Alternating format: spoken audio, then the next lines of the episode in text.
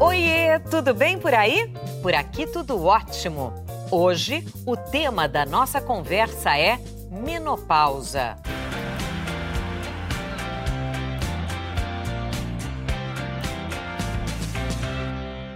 Tem uma fase na vida das mulheres, por exemplo, que é bastante sensível e que precisa ser entendida por nós mulheres e também pelos homens. É o climatério, que inclui a menopausa. De repente, a gente muda. Preocupa, dá ansiedade, mas é algo natural. Será? Você sabe quais são os sintomas mais comuns? Quanto tempo eles duram? Como amenizar os efeitos? Para tirar essas e outras dúvidas, eu chamo agora o doutor Luciano Pompei, presidente da Associação Brasileira de Climatério. Doutor, bem-vindo. Obrigado. Ao Como Será. Obrigada a você. Fique à vontade e nos ajude a entender essa fase que não é fácil, eu posso garantir. Doutor, certeza. qual é a diferença é, entre menopausa e climatério? Porque a menopausa ela é mais conhecida, né?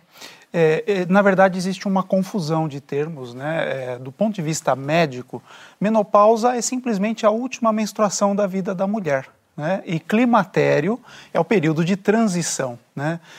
Que transição? Da fase em que a mulher tem a sua capacidade reprodutiva para um período em que ela não terá mais essa capacidade reprodutiva e que coincide com a perda da função do ovário. O ovário para de produzir os hormônios.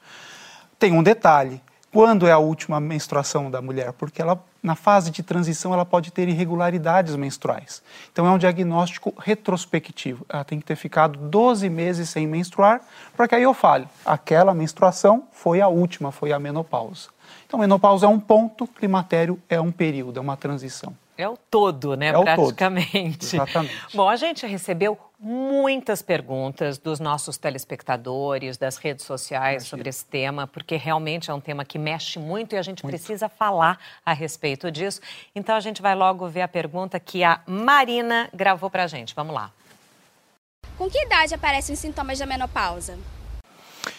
Bom, a, a menopausa, primeiro, né, aquela última menstruação, em média, em torno dos 48 a 50 anos, isso no mundo inteiro, varia muito pouco em torno dessa idade, é, em torno dos 50 anos. Os sintomas, eles começam um pouco antes, normalmente um, dois ou três anos antes da menopausa. Então, normalmente, a partir dos 45, 47, 48, a mulher já começa a ter alterações. Normalmente, começa com as alterações menstruais. As ondas de calor, as famigeradas ondas de calor, normalmente começam por volta de um ano antes da menopausa, para a maioria das mulheres. Quer dizer, se menstruou mais cedo, não necessariamente não. vai ter uma menopausa ou entrar no climatério precocemente? Não, a idade da primeira menstruação não influencia na idade da menopausa. Tem mais relação com a idade da menopausa da mãe daquela mulher no sentido de que uma mulher cuja mãe teve menopausa precoce, ela terá um risco maior de ter menopausa precoce. Não obrigatoriamente, é apenas um marcador de risco de que isso aconteça com ela também. Uh, por volta de que idade seria uma menopausa precoce, já que o comum é a partir aí dos 48, 50? Essa é uma excelente pergunta, porque o normal é 48, 50, mas nós definimos menopausa precoce antes dos 40 anos de idade, ou seja, a partir dos 40, às vezes pode até ser cedo, para a média, mas está dentro do normal. A gente considera precoce antes dos 40. Então vamos para a próxima pergunta. Érica nos mandou. Érica pergunta: por que as mulheres nessa fase sentem-se tão cansadas, sem vontade de fazer nada? Ai, Érica, faço minhas as suas palavras. É, os hormônios, né? Na verdade, é, esse momento ele é caracterizado por uma falta da produção do principal hormônio feminino, que é o estrogênio. E o estrogênio ele tem um efeito no corpo todo inclusive no sistema nervoso central, alterando uma série de neurotransmissores. Né? Em função disso, as mulheres têm maior tendência ao humor depressivo, a ansiedade, labilidade de humor, cansaço, falta de disposição, muitas vezes alterações de memória, tudo em função dessas alterações hormonais tem que levar em conta também que muitas vezes ela tem a onda de calor e às vezes ela não dorme direito à noite. Então, no outro dia, tá não vai ter disposição para fazer as coisas. Né? Ondas de calor por que ocorrem? O que, que acontece com a gente? Você sabe que é, é, esse é um assunto muito intrigante, né? Não, não se sabe exatamente todo o mecanismo envolvido. A gente sabe que é pela falta do hormônio feminino, mas aí você pensa, a menina, antes da adolescência, ela também não tem hormônio feminino. E por que, que não tem onda de calor? Parece que precisa ter um período de exposição primeiro, que é ao longo de toda a vida das mulheres, para depois, na falta, isso acontecer. Basicamente, o que acontece é uma alteração do nosso centro de regulação de temperatura. O nosso cérebro tem um centro que regula a nossa temperatura. Termostato. Um termostato, é um termostato. Quando a nossa temperatura aumenta muito, ele desencadeia a transpiração para baixar a temperatura. Se tende a baixar a temperatura, dá o tremor para esquentar. Só que pequenas variações o nosso cérebro desconsidera. No caso da mulher, com a falta do hormônio, essas pequenas variações ele acha que a variação é muito grande e começa a desencadear mecanismos para corrigir isso. É por isso que a pessoa tem a sensação de estar quente. É um ar-condicionado desregulado. É, basicamente, nunca tinha pensado dessa forma, mas não deixa de ser. Né? Não deixa de ser. A Laci também nos manda uma pergunta. A Laci Araújo, por que a libido diminui na menopausa? Existem vários motivos para explicar e essa é uma queixa realmente muito, muito comum. Né? A gente vê no consultório, os pacientes falam assim, libido está zero. Né? É muito comum esse tipo de queixa. É, existem vários motivos. Um deles é, é que além da diminuição da produção dos hormônios femininos, o ovário também passa a produzir menos hormônios masculinos. O ovário também produz hormônios masculinos, lógico que muito menos do que no sexo masculino, mas produz. E com essa redução, isso diminui um dos mecanismos do desejo sexual, da libido. Existem outros mecanismos. A falta de hormônio feminino faz com que a vagina fique mais seca. A mulher pode ter dor no relacionamento. Isso, até por via subconsciente, às vezes passa a inibir o relacionamento em função desse mecanismo.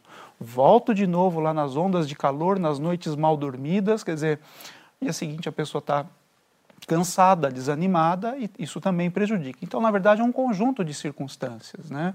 E lembrar que libido, desejo sexual, é um assunto extremamente complexo. Lógico que existem esses fatores hormonais, mas existe todo um conjunto uh, em torno disso, né? De, do próprio relacionamento, como que ele está e assim por diante. É, tem que ter parceria nessa hora, Exatamente. né? Rose nos pergunta, vamos lá, Rose Garcia, por que é tão difícil emagrecer na menopausa? E eu acrescento a Rose, por que a gente engorda tão rapidamente? É, esse é um outro problema sério, né? Na verdade, todos nós, né, eh, homens e mulheres, ganhamos peso com o avançar da idade. Isso está muito bem demonstrado na literatura médica. É, infelizmente, para o sexo feminino, o ganho é um pouco maior do que no sexo masculino, mas todos nós ganhamos. O grande problema da menopausa e da deficiência do hormônio feminino é que não é que ele acelere o ganho de peso, mas ele muda a distribuição principalmente desse peso. Então, o homem normalmente ele tem a gordura abdominal, essa gordura, na verdade, é uma gordura entremeada entre as alças intestinais, nós chamamos de gordura visceral, e é uma gordura de risco cardíaco. Quem tem esse tipo de gordura dentro do abdômen aumenta o risco dessa pessoa ter um desfecho cardíaco. A mulher, por sua vez, ela tem a gordura no subcutâneo, que nós chamamos de gordura periférica, né? embaixo da pele do braço, embaixo da pele do quadril. Por isso que a mulher tem a forma típica do sexo feminino, por causa da gordura que dá a forma. Se você observar uma mulher na menopausa que não utilize reposição hormonal, muitas vezes ela perde o quadril e ela ganha abdômen, perde a cintura em função disso. Ou seja, passa a ter um padrão de gordura masculino, que é um padrão de ri maior risco cardíaco. Né? Então, isso tudo é decorrente da falta do hormônio feminino. Muda a distribuição de gordura, centraliza essa distribuição de gordura, o que é muito ruim. Isso é muito pior do que ganhar o peso, é ganhar a gordura no local errado. E provavelmente, portanto, também aumenta o risco uh, de questões cardíacas. Muito, isso muito bem demonstrado desde a década de 70, através de um estudo famosíssimo, que é o estudo de Framingham, em que eles pegaram mulheres por faixa etária, porque a própria idade é um fator de risco, então eles separaram por grupos de faixa etária. As mulheres que já estavam na menopausa e que não estavam na menopausa. As que estavam na menopausa tinham muito mais risco cardíaco. Eu tenho chamado essa região abdominal assim cinturão, né? É impressionante, de repente a gente ganha um cinturão, né, que a gente nunca teve. Muda. Muda completamente. E a mulher é muito atenta para isso por causa da roupa, da medida da roupa. Então, é, é, vocês percebem isso muito rapidamente e trazem essa informação para a gente. Karina também nos manda uma pergunta. Karina Catopodes. Quanto tempo dura a menopausa? Eu mais uma vez, acho importante falar da menopausa e do climatério, né? Já que as pessoas conhecem mais a menopausa, é, a menopausa é uma pausa. Exatamente. Né? É a última menstruação, simplesmente. Eu imagino que o que a Karina quis saber é quanto tempo duram os sintomas da menopausa. Em primeiro lugar, mais ou menos 70, 80% das mulheres vão ter sintomas da menopausa. Quanto? 70 a 80. É muito. Em maior ou menor grau. Isso no mundo ocidental. No mundo oriental, no Oriente, é um pouco menos essa frequência. Mas no Ocidente, em torno de 70 a 80, varia um pouco conforme a, a, a pesquisa. É, então, existe uma ocorrência muito grande né, de sintomas. Agora, por quanto tempo dura? Isso, em base individual, é imprevisível. O médico não pode chegar para uma paciente e falar para você vai durar X meses. Não tem como prever. O que nós sabemos é que aproximadamente é, metade das mulheres tem esses sintomas por cerca de até quatro anos. Até quatro anos pode ser um, dois, três ou quatro. A outra metade vai ter por mais de quatro. Né? E, lamentavelmente, nós temos 10% das mulheres que vão ter sintomas por mais de 12 anos. Hum. Né? Para um pequeno percentual, talvez a vida toda. Né? Então, em base individual, é isso que eu quero deixar de recado. Eu não consigo, para uma paciente que está na minha frente, falar para você vai durar seis meses, um ano. Mas estatisticamente, para metade até quatro anos, para outra metade além desses quatro anos. Quer dizer, no momento em que entra na fase do climatério, é, o climatério pode existir praticamente até o fim da vida. Para algumas mulheres, sim. O que a gente observa frequentemente é que a intensidade dos sintomas vai diminuindo. Para a grande maioria, em algum momento, vai deixar de existir, imprevisível, mas vai deixar. Mas para uma pequena parcela, às vezes, pode permanecer por muito tempo. Então tem que aprender a lidar com eles, com, com todos esses sintomas que não são nada agradáveis. Vamos então para a próxima pergunta, Yane. Eu queria saber qual é a alimentação é, mais saudável na pré-menopausa, pré que ajuda a mulher a amenizar os sintomas da pré-menopausa. É, essa é uma pergunta interessante, né? Porque quando a gente pensa em climatério, transição para a menopausa, mesma coisa, não tem segredo, né? Nós precisamos ter uma alimentação equilibrada, cuja finalidade não é essencialmente aliviar os sintomas da menopausa, os sintomas climatéricos. É muito difícil aliviar esses sintomas com, com alimentos, na verdade. É, então a gente pensa na alimentação como uma forma de prevenção de doenças. Então é importante né, a dieta evitar as gorduras animais, ter alimentação rica em frutas, verduras, legumes, toda aquela conversa que a gente sempre tem em termos de saúde. Isso é importante para tudo na vida, não é só no, no climatério. A gente se depara muito com essa pergunta: no climatério, o que, que deve comer?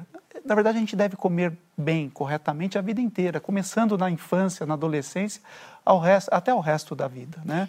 Mas não tem alguma coisa que alivie? Por exemplo, uh, eu pensei não só em questões de alimentação, mas assim, os cabelos ficam mais ressecados, a pele fica mais ressecada, é, os cabelos ficam mais quebradiços, as unhas também. Tem algum tipo de alimentação, de vitamina que seria melhor? Então, é, os orientais, é, acredita-se que um dos motivos pelo qual as orientais têm menos sintomas climatéricos seja pelo excesso, excesso pela alimentação forte em soja e derivados da soja. Então, parece realmente que eh, a soja, parece não, a soja tem substâncias que ajudam a aliviar as ondas de calor, mas que quando a gente ingere a soja in natura, a gente precisaria de uma quantidade muito grande para ter a, a quantidade dessa substância presente na soja para aliviar os sintomas. É, Para o oriental, isso é fácil, faz parte da cultura do oriental é, essa ingestão grande de soja. Então, a soja é um alimento que é bastante útil. De uma forma geral, é importante ter uma dieta rica em proteínas, porque nessa fase é muito comum perder massa muscular. Né? Então, além de fazer o exercício para manter a massa muscular, tem que ter a fonte de, de proteínas. Então, é importante reduzir carboidratos, ter uma dieta boa em proteínas e ter também todos os vegetais e minerais. Né?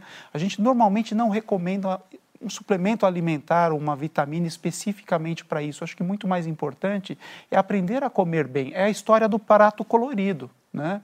Essa é importante sempre. Né? Acho que não tem uma coisa específica para a menopausa. Sueli também nos manda uma pergunta. Sueli diz: a reposição hormonal é boa ou não? Ótima questão. esse é um tema que eu adoro, né? Que eu, eu, gosto muito de estudar esse assunto.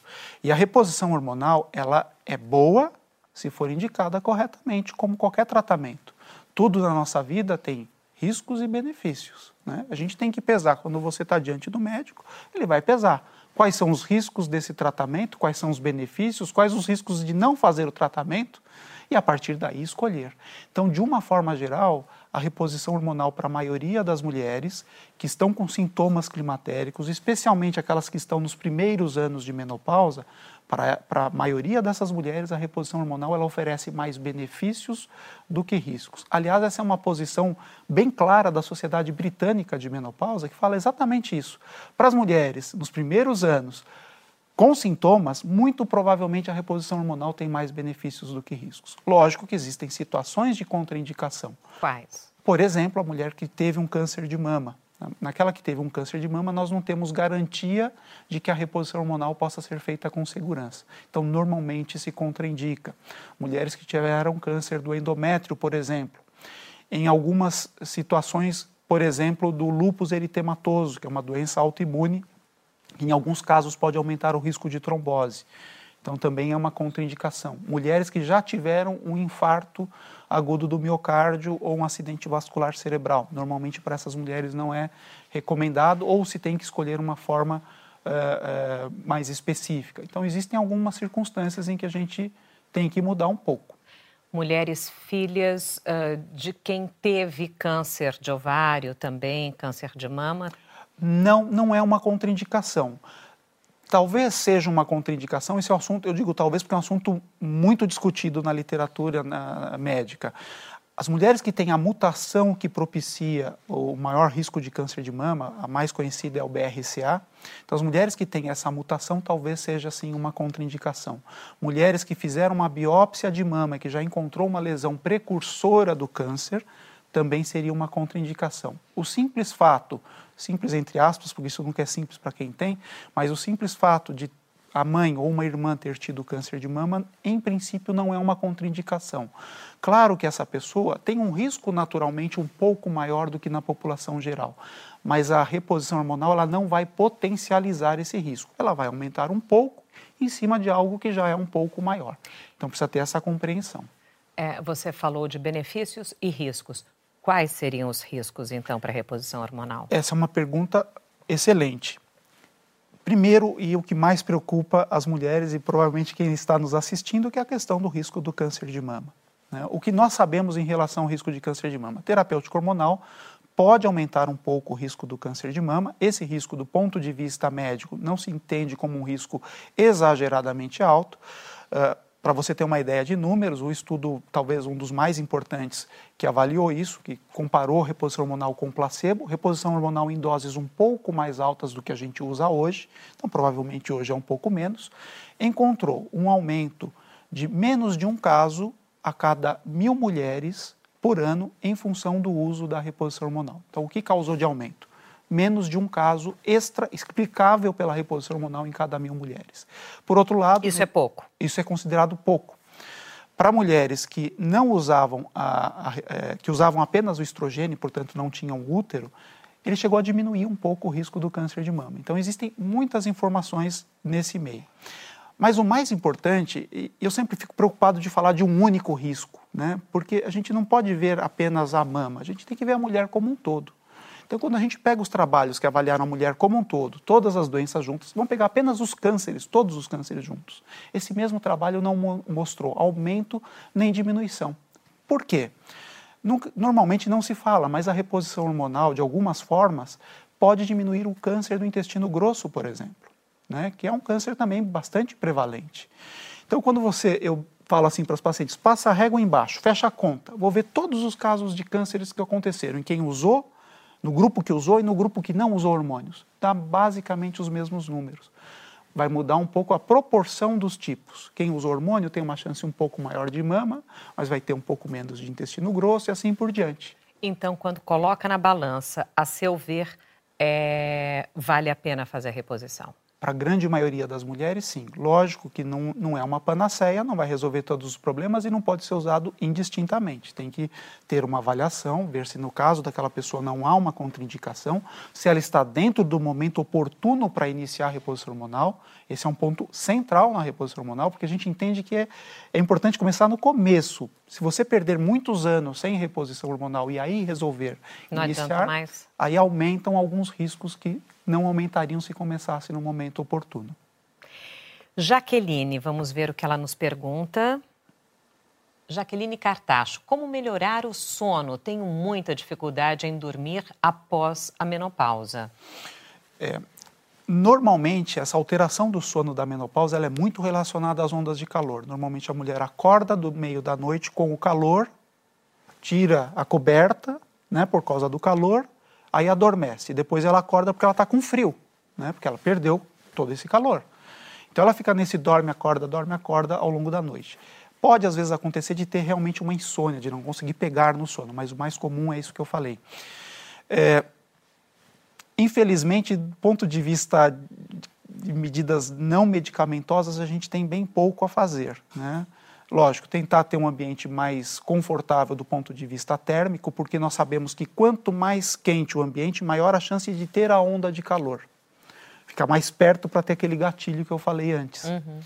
Então, é, o ambiente mais confortável termicamente, evitar roupas é, muito pesadas, usar roupas mais leves, então vai dormir com um pijama mais, mais leve, isso já ajuda mas muitas vezes tem que recorrer a um tratamento mais específico mesmo, medicamentoso, hormonal ou não hormonal, mas medicamentoso. Doutor Luciano, recebemos uma pergunta de homem. Vamos lá, porque é muito importante a participação Com dos certeza. homens nesse momento. Carlos Miguel Lemos manda: de que forma o homem pode ajudar sua mulher que está entrando na menopausa e sofrendo os sintomas? Eu acho que a, a, o primeiro, a primeira resposta, e você já falou isso aqui, é ter a parceria, né? Tá ali junto, e entender que é, é um momento difícil muitas vezes para a mulher, para algumas mais, para outras menos, mas é um momento é, diferente para essa mulher. É um momento em que muitas vezes ela se questiona, inclusive, quanto ao ser jovem ou não, né? Muitas vezes se associa a menopausa com envelhecer, né? Então, para a mulher isso é, muitas vezes é difícil. É, é difícil para todo mundo, mas talvez para a mulher um pouco mais. É, então, em primeiro lugar, ser parceiro, entender que ela está num momento difícil, que é, ela vai ter alterações emocionais, faz parte do quadro ter labilidade emocional, mudar de humor, às vezes está nervosa, às vezes de repente muda, fica triste. Isso, infelizmente, faz parte desse quadro. Né? E muitas vezes ele pode achar que é por causa dele ou que está dirigindo a ele, e não é, é, é realmente é uma com decorrência. O mundo. É, muitas vezes é com o mundo. É que normalmente, às vezes, as pessoas fazem, é, acabam tendo esse comportamento, principalmente com aquelas pessoas mais próximas. Com as pessoas que não são tão próximas, às vezes no ambiente de trabalho, a pessoa vai se controlar um pouco mais, né? Então, primeiro lugar, entender que isso não é contra ele, entender que é desse momento que ela está passando, tentar ter a compreensão, muitas vezes entender que às vezes até o, a, o evitar o relacionamento pode ser decorrente daqueles motivos que eu já falei, diminuição do desejo, é, alteração da secura da lubrificação vaginal, a vagina mais seca, ter dor no relacionamento. Então, às vezes, ela pode evitar um pouco. Também, normalmente, não é uma questão pessoal ali, não é um problema, mas muitas vezes decorrente disso. Se puder acompanhá-la na consulta médica, acho que isso também é muito bom, acho que isso dá um suporte, né? Então, acho que tem muitas formas. Muito bom. Betina também nos manda uma pergunta. Betina pergunta: pode engravidar na menopausa? É, eu entendi que a Betina está perguntando se existe a possibilidade, Sim. né? Se ela, é, se a gente usar a definição de menopausa, não, porque uhum. menopausa é a última menstruação, significa que depois daquela menstruação ela não é mais fértil, então ela não pode mais menstruar. O que às vezes acontece é que na fase de transição da menopausa, os ciclos ainda são irregulares. Ela pode pensar que ela já está na menopausa, propriamente dita, mas ainda não está. Pode ser que daí um, dois meses ela volte a menstruar. Às vezes tem alguns meses normais, outros meses irregulares. E nessa fase em que ainda menstrua, existe uma possibilidade. Normalmente é baixa essa possibilidade, mas não é zero. Depois que tem a menopausa mesmo, aí já não tem mais essa possibilidade de engravidar, né? Agora, o que hoje é a, é a outra forma do pode, não sei se foi essa a pergunta, hoje existem mulheres que, mesmo na menopausa, com tratamentos hormonais, elas podem receber um óvulo doado, né? não pode ser mais o próprio óvulo porque ela não tem, mas ela pode ter um óvulo que dela mesmo que foi congelado, um embrião que foi congelado, e receber nesse útero através de medidas hormonais.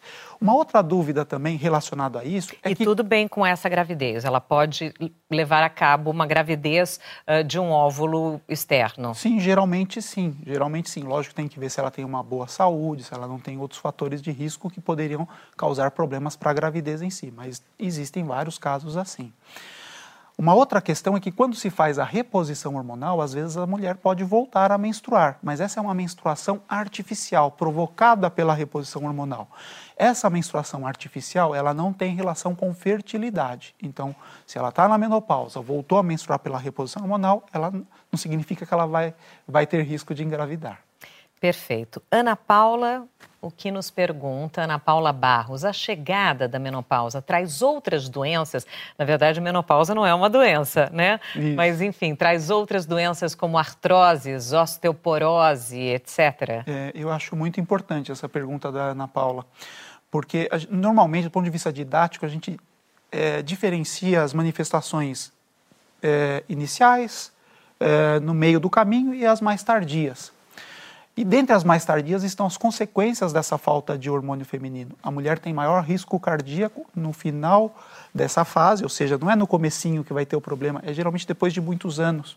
Vai ter aumento do risco de osteoporose. Quantos anos risco cardíaco depois? É, a gente não tem um degrau, isso é um, é um contínuo, né? Vai, vai com o passar do tempo. Mas normalmente esse risco ele vai se levar a partir principalmente dos 65 anos a partir dos 70, 75, o risco de doenças cardíacas na mulher se iguala e começa a ultrapassar o risco masculino. Normalmente, antes da menopausa, a mulher tem muito menos risco cardíaco do que o homem. Chega na menopausa, o risco começa a se acelerar se não fizer a reposição hormonal e ele ultrapassa o risco masculino depende da, da, pesquisa, mas geralmente a partir dos 70 a 75 anos de idade. Você falava de osteoporose? A osteoporose é um outro momento e a falta de hormônio acelera a perda de, de osso, de cálcio dos ossos das mulheres, é por isso que a mulher tem osteoporose em média antes do que o homem, né? Aumenta o risco de algumas doenças demenciais do tipo do mal de Alzheimer também. As mulheres têm mais mal de Alzheimer do que os homens. Acredita-se que um dos motivos possa ser a parte hormonal. A Dila pergunta, Dila Alves, o exame Papa Nicolau deve ser feito com qual frequência após a menopausa? Ótima pergunta também. Muito importante, porque algumas é, mulheres têm é, esse mito de que chegou na menopausa não precisa mais fazer a rotina preventiva. Isso é realmente um mito. A menopausa ela não interfere em nada na rotina preventiva da mulher. Né? Então, é, ela deve continuar fazendo o seu Papa Nicolau na rotina normal, como deve ser feita, a mamografia também. Uh, atualmente, o Ministério da Saúde recomenda o Papa Nicolau, se tiver pelo menos três exames negativos, que passa a ser feito a cada três anos. Então, normalmente é feito, na maioria dos consultórios, é feito entre uma, uma vez por ano, anual, até uma vez a cada três anos. Então, deve manter a rotina. Doutor, qual médico a mulher deve procurar nessa fase? Uh, ginecologista, endócrino, clínico geral, geriatra, o que é indicado? A resposta mais fácil seria o médico que esteja familiarizado a lidar com isso. Né? Então, tecnicamente falando, qualquer médico pode lidar com, pode tratar dessa mulher. Na prática, o que nós vemos é que os médicos normalmente mais familiarizados com o climatério e a menopausa são os ginecologistas e os endocrinologistas, mas sem demérito de nenhuma outra especialidade.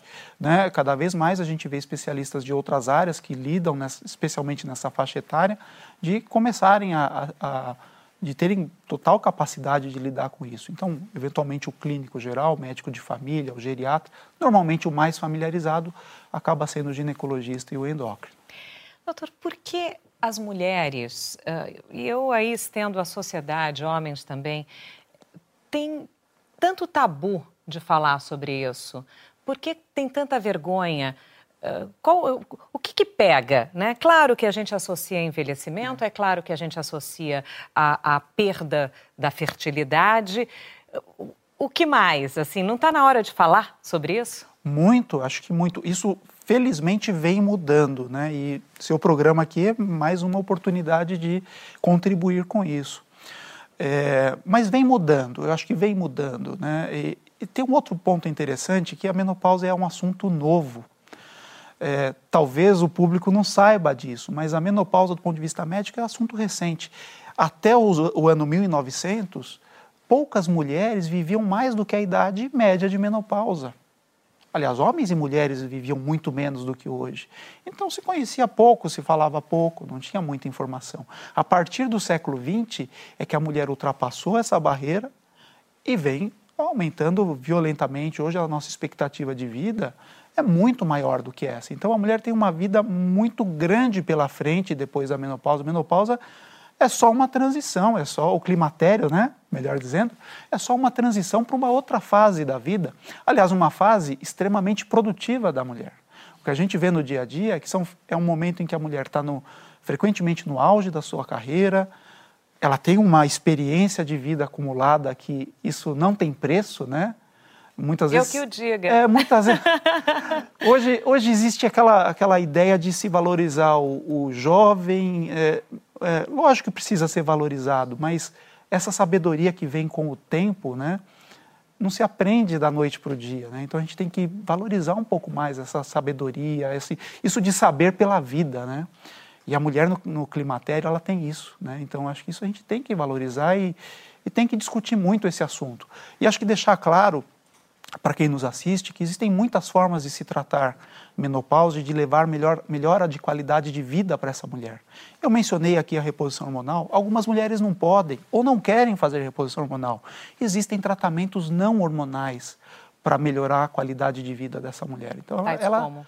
É, existem medicamentos que pertencem à família de alguns antidepressivos. Eu não gosto muito do termo antidepressivo porque ele tem um, um peso, peso é. muito forte. E esses remédios não são só para tratar a depressão né? Eles podem tratar outras coisas, inclusive ondas de calor. Então, existem alguns remédios que podem ser usados. Existem fitoterápicos que podem ser usados para tratar os sintomas. Então, existe uma série de caminhos eh, a serem percorridos, caso a pessoa não queira ou não possa a reposição hormonal. Mas também estar ciente de que a reposição hormonal é um caminho seguro para muitas mulheres. Doutora, adorei o nosso papo, né? Eu Até também. porque, para mim, é um papo uh, que me, me faz. Uh, me coloca no lugar de tantas mulheres, né? Eu acho que talvez eu aqui consiga representar tantas mulheres que estão nessa faixa etária e passando por esse momento, que repito, não é fácil, mas a gente precisa de ajuda, a gente precisa de compreensão, a gente precisa de tratamento, enfim, a gente tem que falar sobre isso. Com certeza. Né? Sem vergonha. Com certeza. Doutor, Muitíssimo obrigada. Mais uma vez. Espero ter colaborado com Muitíssimo, muitíssimo. Mais do que com a audiência, com a nossa saúde, que é o que, que importa. Que obrigada, doutor.